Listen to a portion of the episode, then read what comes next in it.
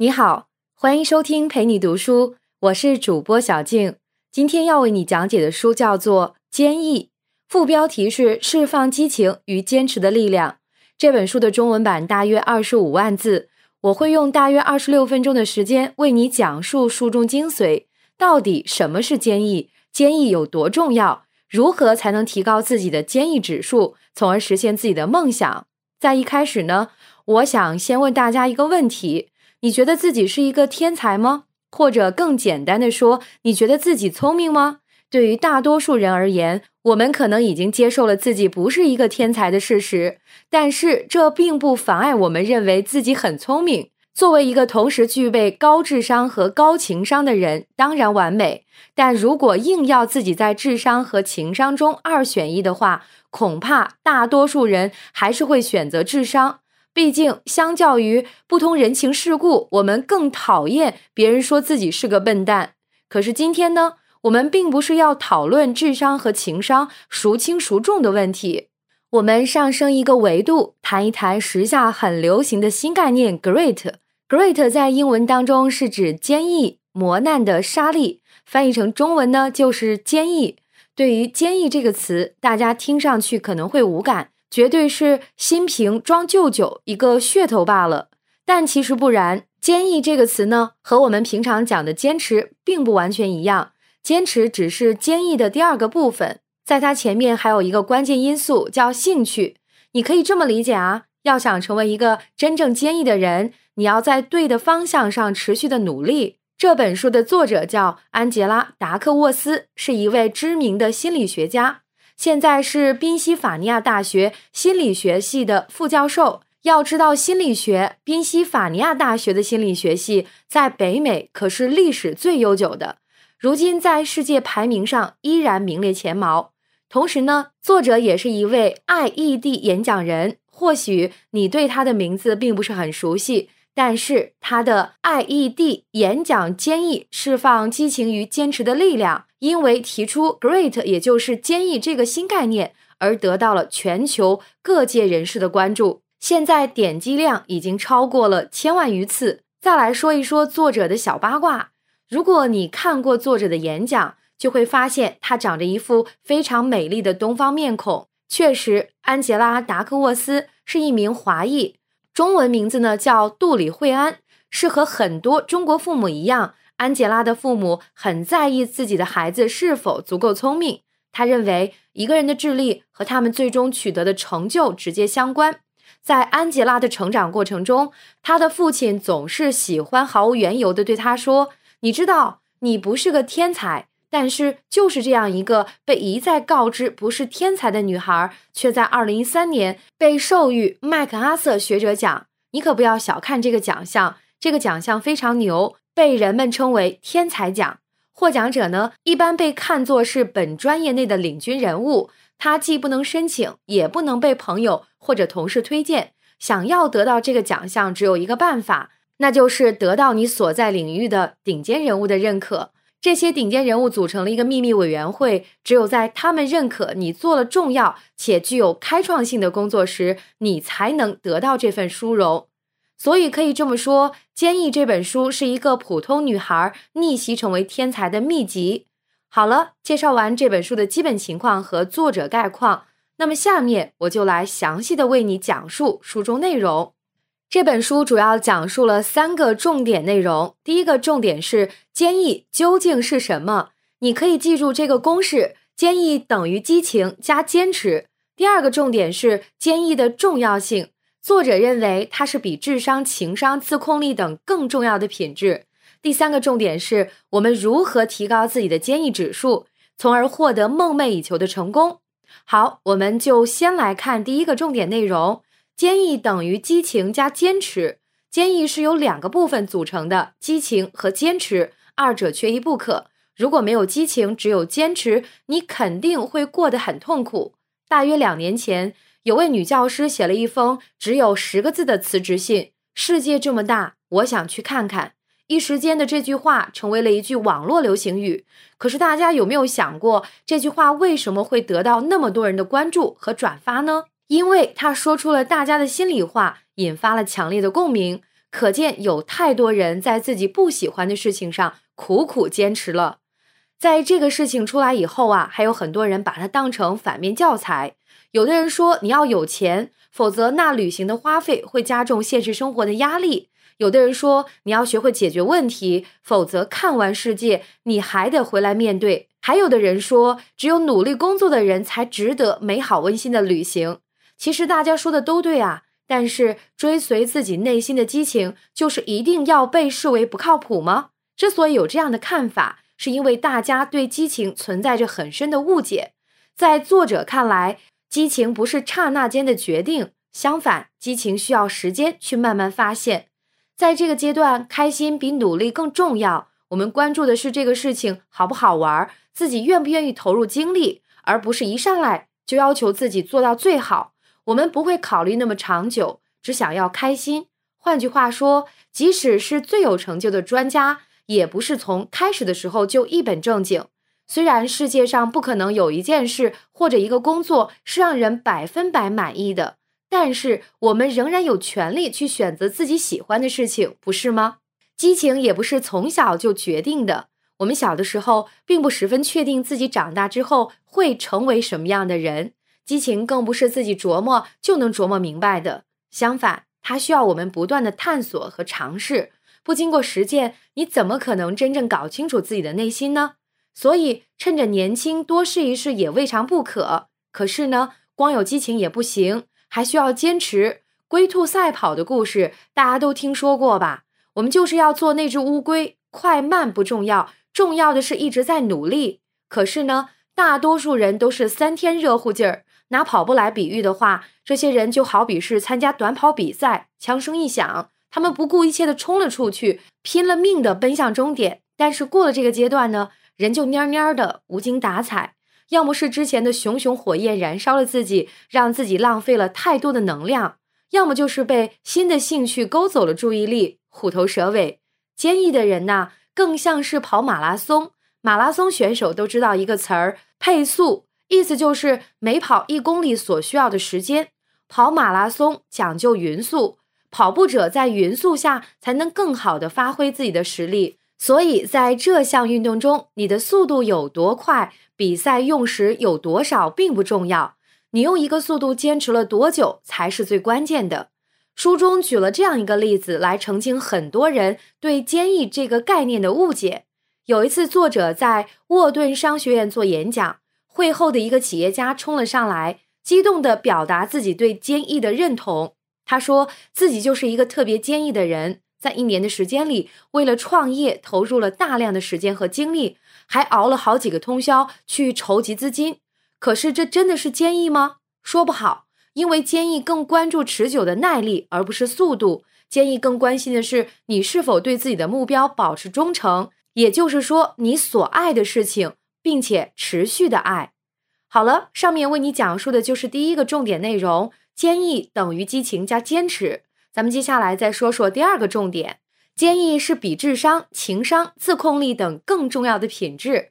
我按照这几个概念出现的时间顺序来说，先说智商。在最开始，心理学家曾认为智商是预测一个人未来是否成功的重要因素。一个人智商越高，他就越容易取得成功。这个观点的根深蒂固，以至于现在普通大众也对智商是偏爱有加。同时呢，这里还有一个隐含的认知，就是在我们的潜意识里，我们更偏爱天才。一个人再努力，我们也不会觉得怎么样，毕竟谁不会努力呢？我们只不过是努力罢了。可是智商这个东西就不一定了，大多数人倾向于认为智商是天生的，而且智商高低是固定不变的。正因为如此，他才恰好给了我们一个借口。我之所以不能取得成就，不是因为后天不努力，而是我先天条件不足。这不能赖我。时间来到二十世纪六十年代，棉花糖实验诞生了。这是斯坦福大学的心理学家进行了一项有关儿童自制力的经典实验。实验方法是将一个幼儿园的小朋友带到一间房子里，里面有一张桌子，还有一把椅子。研究人员先让小朋友坐到椅子上，然后再让他从桌子上挑一块零食，可以是棉花糖，也可以是曲奇饼干，或者是脆饼干。假设现在这个小朋友喜欢的就是棉花糖，那么呢，他有两个选择：一个选择是他可以现在就吃掉这块棉花糖；另一个选择是他也可以等研究人员出去一会儿，通常是十五分钟。然而，当研究人员回来之后，如果他还没有吃掉面前的棉花糖，他就可以再得到一块棉花糖，也就是两块棉花糖。如果这个小朋友等得不耐烦了，他也可以选择放弃，那么他将立刻得到面前的这块棉花糖，却也放弃了获得第二块棉花糖的机会。棉花糖实验是一个有关延迟满足范式的经典实验，在棉花糖实验当中。一个小朋友等待的时间长短，与他长大后参加美国高考 SAT 考试所取得的分数具有显著的相关性。只不过是美国这个实验在世界多个国家都进行过，结果呢都非常类似。这一事件引起了人们的广泛关注，也推翻了之前心理学家提出的智商能预测一个人是否成功的观点，从而自控力取代智力，成为决定一个人能否成功的重要因素。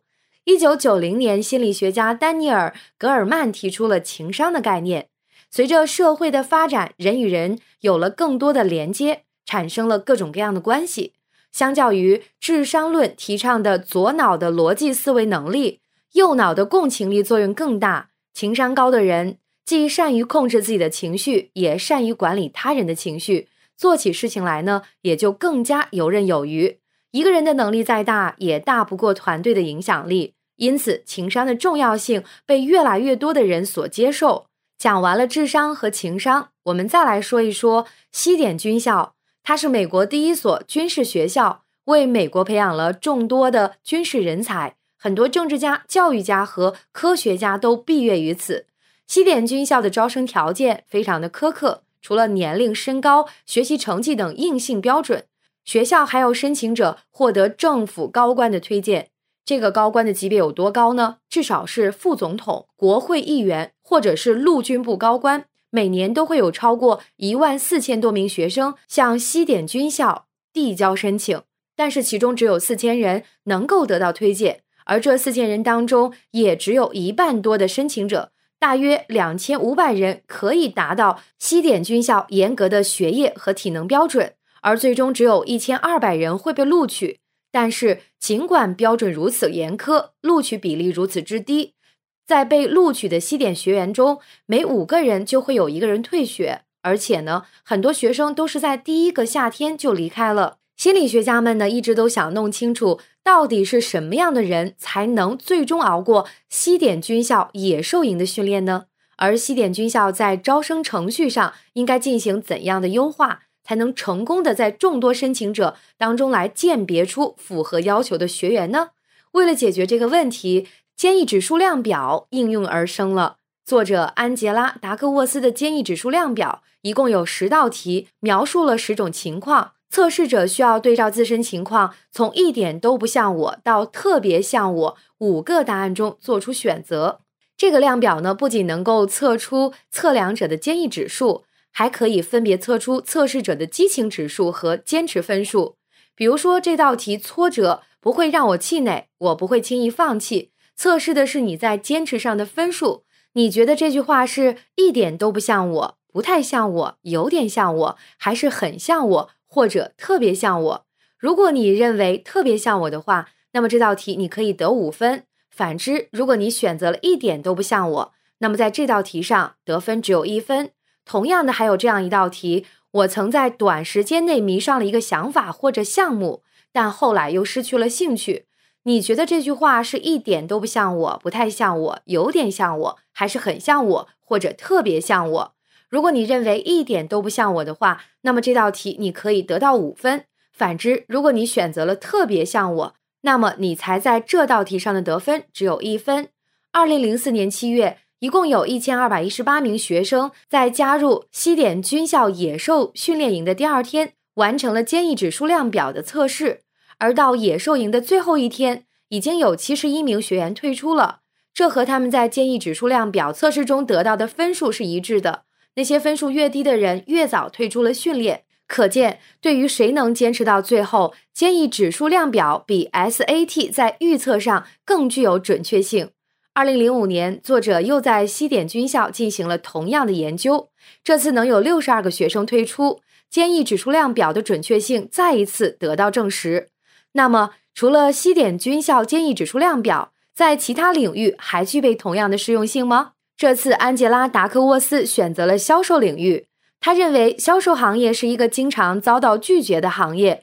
像这样每时每刻都可能面对挫折和挑战的行业，坚毅指数量表或许同样能够发挥作用。事实证明，作者的猜想是正确的。那些在坚毅指数量表中得分更高的销售员，更能坚持到最后。这甚至比人们通常认为的优秀特质，比如外向特征、情绪稳定性、责任感等等，更加重要。好，上面为你讲述的就是这本书的第二个重点：坚毅指数比智商、情商、自控力更能判断一个人是否成功。不过，这个测数分数并不是一成而变的，它只能反映测试者在测试当下的经营水平。也就是说，你有充分的理由相信坚毅指数是可以提高的。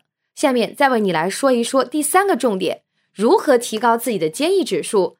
这里呢，作者给出了四个步骤：找到自己的激情，刻意练习与帮助他人的目标相结合，和拥有成长的心态。这四个步骤能够帮助你更好的去面对过程中的挫折和挑战，从而坚持下去。第一步，找到自己的激情，这个需要前期大量的尝试。作者认为，即使是在发展兴趣这件事上，也是需要努力的。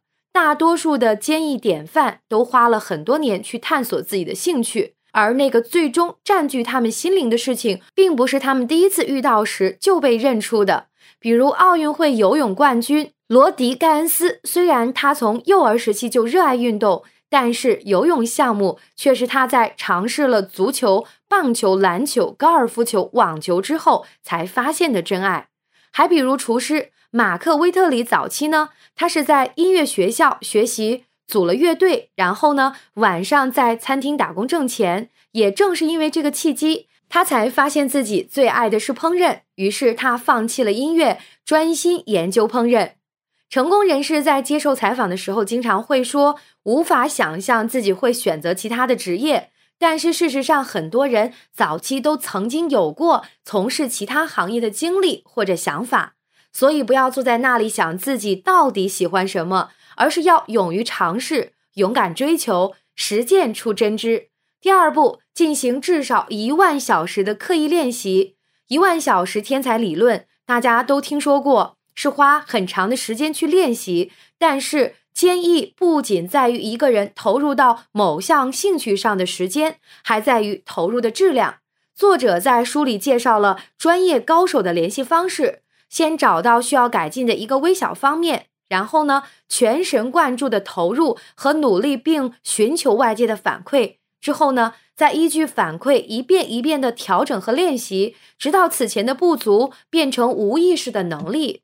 第三步就是将技能与帮助他人的目标相结合。作者认为，激情源于兴趣，也源于目标。所谓目标啊，就是你的人生使命，也就是造福他人的意图。大家都听说过泥瓦匠的故事，有三个泥瓦匠。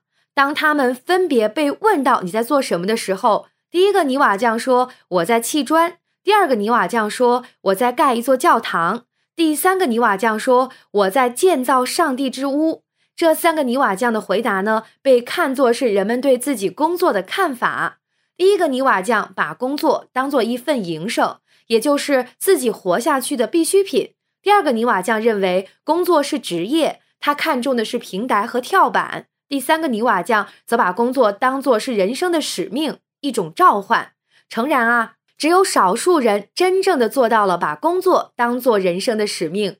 但作者认为这并不是因为缺乏渴望。每个人在赚取生活所需金钱的同时，也在追寻着生活的意义。那应该怎么做呢？答案是，无论你从事什么工作，都需要不断审视自己，不断思考如何与他人连接，如何与更广阔的世界连接，如何展示你内心深处的价值观。也就是说，一个曾经说我在砌砖的泥瓦匠，也可能在某一刻意识到自己正在创建上帝之屋。最后一步就是拥有成长心态。更好的面对过程中的挫折和挑战，从而坚持下去。世上没有一件事是百分百完美的，即使做自己最喜欢的事情，也会有烦心的时刻。能否正确处理这样的问题，是你能否长期坚持下去的重要因素。在积极心理学领域，有一个非常著名的实验：一九六四年，马丁·塞利格曼和另一位研究者站在一间没有窗户的实验室里，观察笼子里的小狗。面对后转受到电击后的情形，电击呢是随机开始的，没有预警。实验室里有两个笼子，笼子里的小狗如果什么都不做，那么电击会持续五秒钟；但是如果它选择用鼻子去推笼子里的挡板，电击会立刻停止。笼子里的小狗就没有这么幸运了，它们没有板子可以推，只能承受电击的痛苦。第二天，所有的小狗被放进了一个叫做穿梭箱的笼子里。笼子中间有一堵很低的障碍墙，小狗们被放在笼子的一边承受电击。但是只要小狗尝试一下，它们就能从障碍墙上跳到笼子的另一边，躲避到没有电击的安全地带。研究人员发现，A 笼子里的小狗，也就是那些对电击具备掌控力的小狗，几乎全部都跳过了障碍墙。而 B 笼子里的小狗呢，也就是那些对电击没有控制力的小狗，则有三分之二躺下，被动的承受电击，不做任何反抗。这个实验告诉我们，导致绝望的并不是痛苦本身，而是你认为自己无法控制痛苦。可是，你认为实验就这样结束了吗？并没有。不知道你有没有注意到啊，在刚才的实验中，B 笼子里的小狗有三分之二选择了被动等待，那剩下的三分之一呢？它们就表现出了坚毅的特性，尽管经历了先前的痛苦，它们仍然没有选择放弃，而是跳到了安全地带。正是这些小狗，让塞里格曼的研究对象从小狗转向了处于类似逆境却仍然不会放弃的人类。到底是什么因素让那些屡屡遭受失败的人仍然心怀希望，一遍又一遍的尝试呢？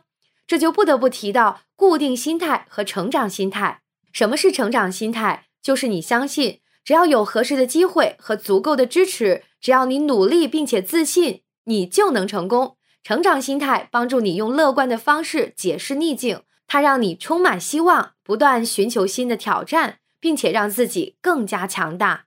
而固定心态则是当你受到某些打击时，你会将挫折理解为自己不行的证据，并认为自己永远不可能做好。它会让你放弃挑战。而且在日后习惯性的躲避挑战。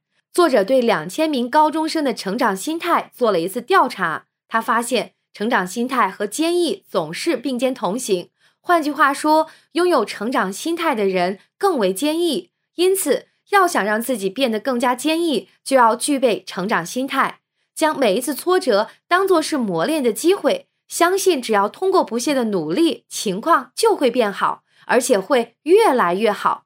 具体应该怎么做呢？作者认为，相信自己可以改变这点非常重要。然后你可以通过认知行为疗法的复原力训练，展开乐观的自我对话。比如，不要把所有的责任都归咎于自己；比如，相信挫折和困难只是暂时的；比如，看到生活其他美好的方面，相信这些困难并不会蔓延，以至于影响到自己的生活的方方面面等等。除此之外，你还可以找朋友聊聊天，倾诉烦恼。好了，说到这儿，今天的内容就聊得差不多了。下面我再来简单的总结一下今天与你分享的内容。首先，我们说到了坚毅的定义，它是由两部分组成：激情和坚持，二者缺一不可。人们之所以不提倡追随激情，是因为对激情存在着很深的误解。实际上，激情不是灵光一现，也不是我们从小就立下的目标，更不是我们坐在那儿想想就能想明白。相反，激情需要尝试，需要时间。同时，坚毅不在乎你投入的强度，它更在乎你的持久度，更看重你对待一个目标是否能够长时间保持忠诚。我最喜欢的一句话是：“坚毅就是爱你所爱，持续去爱。”其次。我们说到了坚毅是比智商、情商、自控力等更重要的品质。你可以通过坚毅指数量表测试自己的坚毅指数。如果你想深入分析，还可以分别测出自己的激情指数和坚持指数。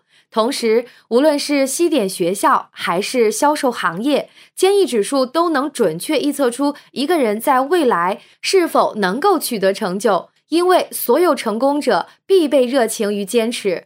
最后，我们说到了如何提升自己的坚毅指数。作者给出了四个步骤，分别是找到自己的机会，可以练习与帮助他人的目标相结合，拥有成长的心态。这四个步骤。能够帮助你更好的面对过程中的挫折和挑战，从而坚持下去。感谢关注，陪你读书，欢迎点赞分享，同时可以打开旁边的小铃铛，陪你读书的更新会第一时间提醒你。我是主播小静，我们下期再会。